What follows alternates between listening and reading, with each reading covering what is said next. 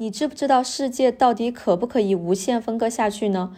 我们的直观感觉当然是可以啊，一个大的东西可以分割成小的东西，小的东西可以分割成更小的东西，一直把它分到分子的尺度。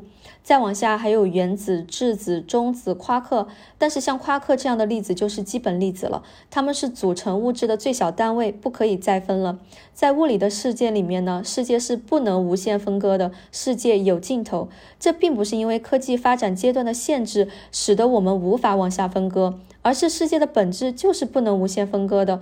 我们可能因为技术的发展发现新的基本粒子，但是呢，它最终也是有尽头的，它有最小尺度的限制。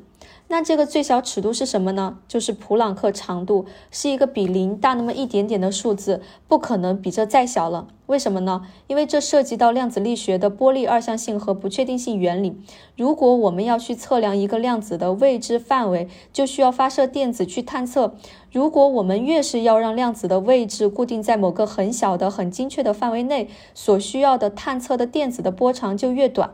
波长越短呢，能量就越大。巨大的能量集中于一点，就会使得这个点炸成一个黑洞。黑洞里面所有的物理规则都会失效，变成另外一个完全不可知也无法测量的世界。普朗克长度就是这个极限的尺度，它就像是世界的尽头。在这个尺度之下，一切都将会失去意义。所以呢，世界的本质呢，并不是可以无限分割的。